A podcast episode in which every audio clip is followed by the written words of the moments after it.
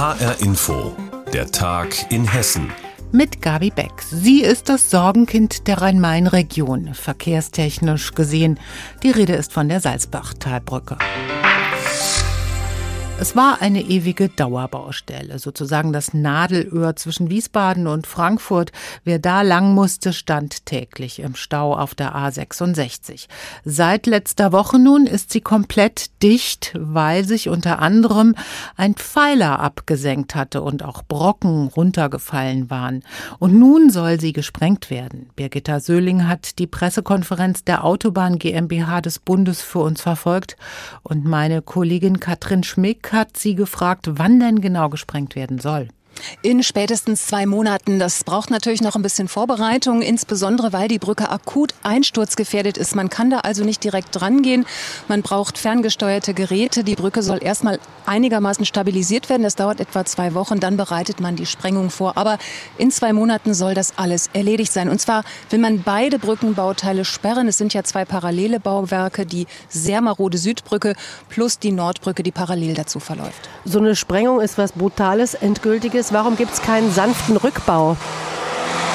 Ja, man hat es sehr wohl abgewogen, denn über die Nordbrücke, da lief ja bisher noch der Verkehr und es wäre natürlich toll gewesen, hätte die stehen bleiben können. Aber die Südbrücke ist derartig marode, man hätte die massiv einrüsten müssen, um die mit dem Bagger abzuknabbern. Das hätte ein Dreivierteljahr gedauert. Für die Stabilität der Nordbrücke garantiert trotzdem niemand. Und so hat man dann entschieden, es geht schneller, es ist sicherer, wenn wir beide Bauwerke sperren, denn dann können wir umso schneller mit dem Neubau loslegen. Der Neubau, wie lange dauert es denn, bis so eine neue Brücke fertig ist? Da will man jetzt Gas geben. Die Rede war von 14 Monaten insgesamt von heute an gerechnet, also zwei Monate bis zur Sprengung, dann ein Jahr Bauzeit. Das geht deswegen relativ schnell, weil der Neubau ja ohnehin schon anstand. Das heißt, man hat die Fundamente schon gegossen, die Bohrpfeiler sitzen schon, weite Teile der Stahlbauteile sind auch schon vorgefertigt, die liegen auf Halde. Man kann die Brücke dann also relativ schnell bauen.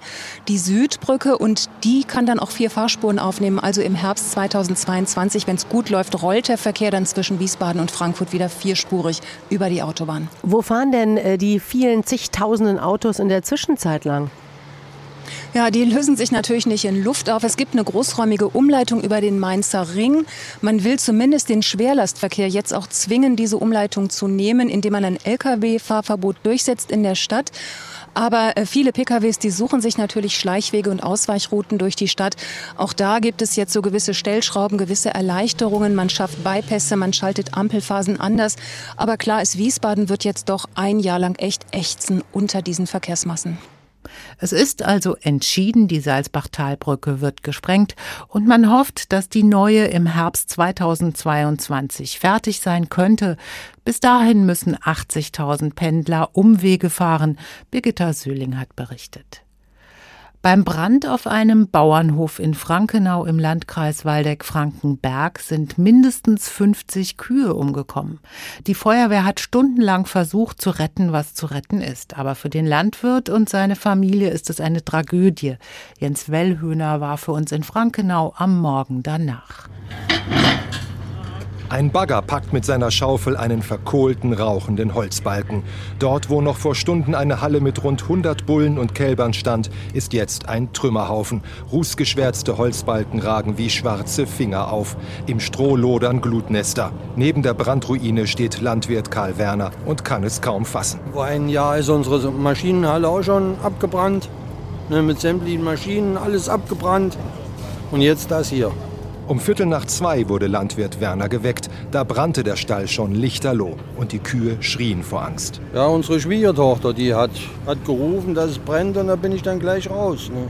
Wo wir dran kamen, die haben wir die Türen aufgemacht und haben sie rauslaufen lassen. Ne? Und die laufen jetzt draußen irgendwo im Gelände rum. Doch für mindestens die Hälfte seiner Bullen und Kälber kam jede Hilfe zu spät. Also um die 50 werden wohl verbrannt sein. Die Feuerwehr war schnell vor Ort. Frankenaus Stadtbrandinspektor Manuel Kühn schildert es ganz sachlich. Alarmierung war um 2.10 Uhr heute Morgen. Feuerausmeldung kam um 4 Uhr.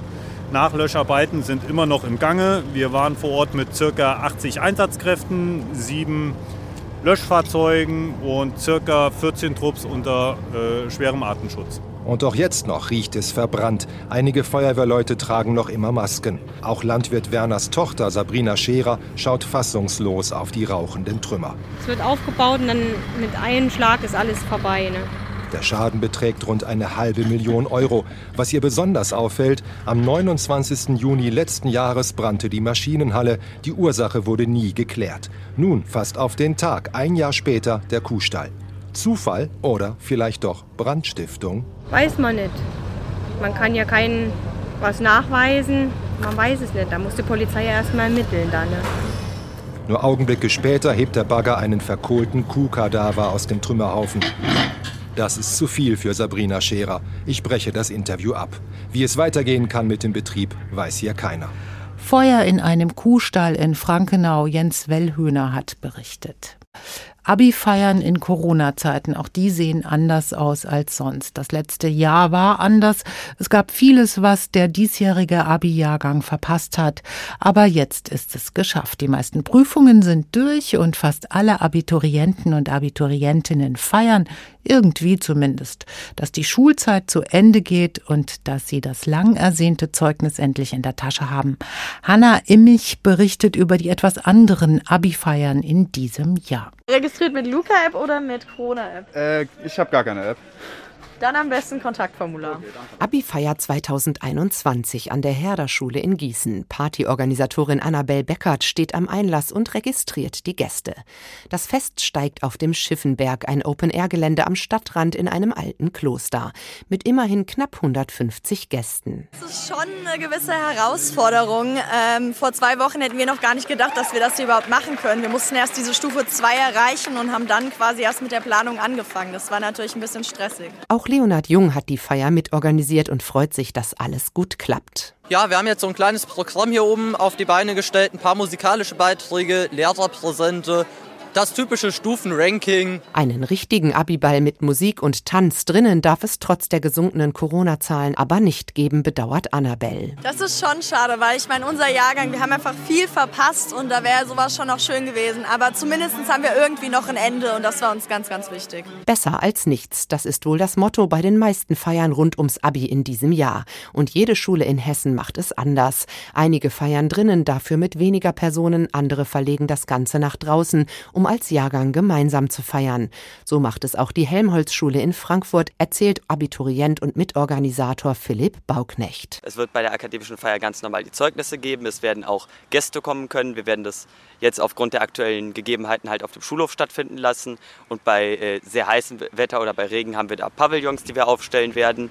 Es wird äh, Musik geben von der Big Band. Zeugnisse werden überreicht werden. Es wird äh, Reden geben von verschiedensten Seiten. Nach dem offiziellen Teil wollen sie sich noch in ihren Tutorengruppen, die viel Zeit gemeinsam verbracht haben, voneinander verabschieden, in Räumen in der Schule. Danach kommen alle wieder nach draußen auf den Schulhof, um den Abend bei Sekt und Catering gemeinsam ausklingen zu lassen. Geplant ist das Ganze für den den 9. Juli. Sie rechnen mit rund 200 Gästen. Alle müssen einen negativen Corona-Test vorlegen.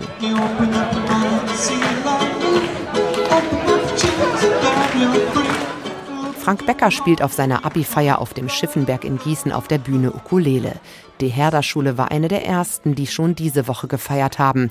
Für Frank und alle anderen Abiturientinnen und Abiturienten in Hessen geht damit ein Lebensabschnitt zu Ende und ein letztes Schuljahr unter besonders harten Bedingungen. Er ist erleichtert. Weil am, also gerade vor den Schriftlichen war der psychische Druck halt schon immens.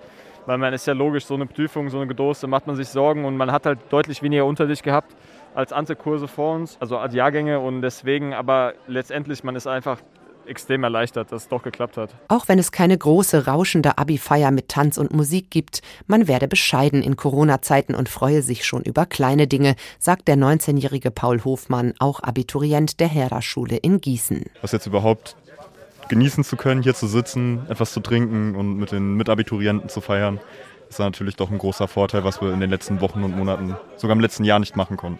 Nach dem Abi gehen alle ihren eigenen Weg. Aber einmal können sie noch zusammenkommen, sich an die gemeinsame Schulzeit erinnern, zusammen feiern, zumindest in kleinem Rahmen.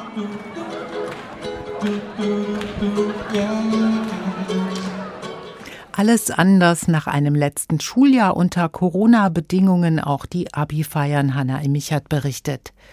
Mit sinkenden Inzidenzwerten kommen wir auch so langsam wieder in den Genuss, kulturelle Veranstaltungen zu besuchen. Die Landesregierung hat weitreichende Corona-Lockerungen beschlossen. Darunter fällt auch Veranstaltungen in Innenräumen benötigen jetzt bis zu einer Teilnehmerzahl von 250 keine Genehmigung mehr. Im Außenbereich dürfen sogar bis zu 500 Teilnehmer zusammenkommen. Monatelang durften Musiker aufgrund der angespannten Corona-Lage nicht auftreten.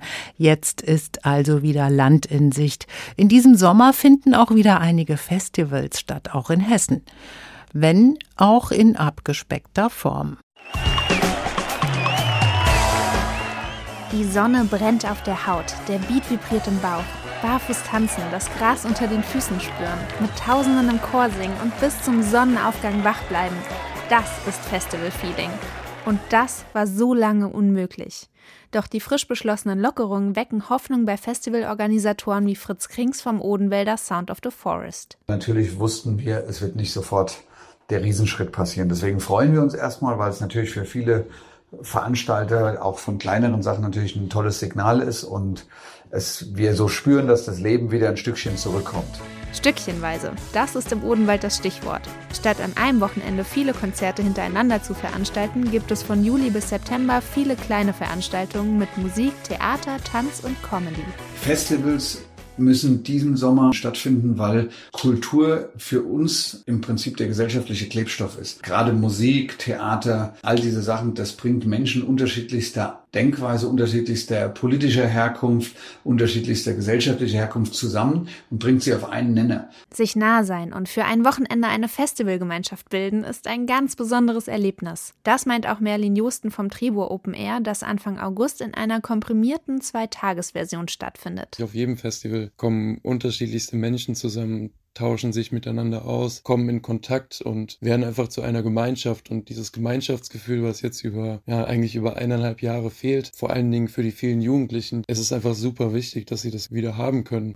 Wir sind hier cool, extrem, hammer, hammer, hammer, crew wie. Wenn wir Dommer, Dommer zu man Checks kennt, in der Ruhe die Kraft, wenn wir wechseln.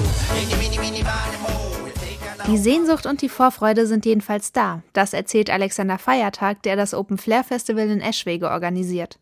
Für diesen Sommer wurde es umbenannt in Insel Flair. Statt der üblichen 150 Bands treten nur neun auf. Es ist besser als nichts und wir haben damit im letzten Jahr ja auch schon ganz gute Erfahrungen gemacht und wir machen im Moment auch Open Air Konzerte kleinerer Natur und die Stimmung ist immer ganz gut. Natürlich ist es so, es ist kein richtiges Festivalerlebnis, aber wie gesagt, wir denken, dass es so ein kleiner Zeitraum von zwei Jahren ist, den wir jetzt einfach mal überbrücken müssen und träumen von Größerem. Nicht aufgeben und machen, was geht. Das ist die Devise für den Festivalsommer. Naja, es ist so ein Stück Kultur natürlich auch, was verloren geht, wenn wir nicht in irgendeiner Art und Weise ähm, weitermachen, auch nicht auf kleinem Niveau, dann wird diese Kultur verschwinden und das wollen wir natürlich nicht. Es muss irgendwie weitergehen. Im nächsten Jahr dann hoffentlich wie gewohnt, dicht an dicht, mit Sonne auf der Haut und Bass im Bauch. Weit weg von Atomkraft bis der Regen kam, spielte draußen, was kümmert den Sternkraft, uns merkt Teil vom Plan.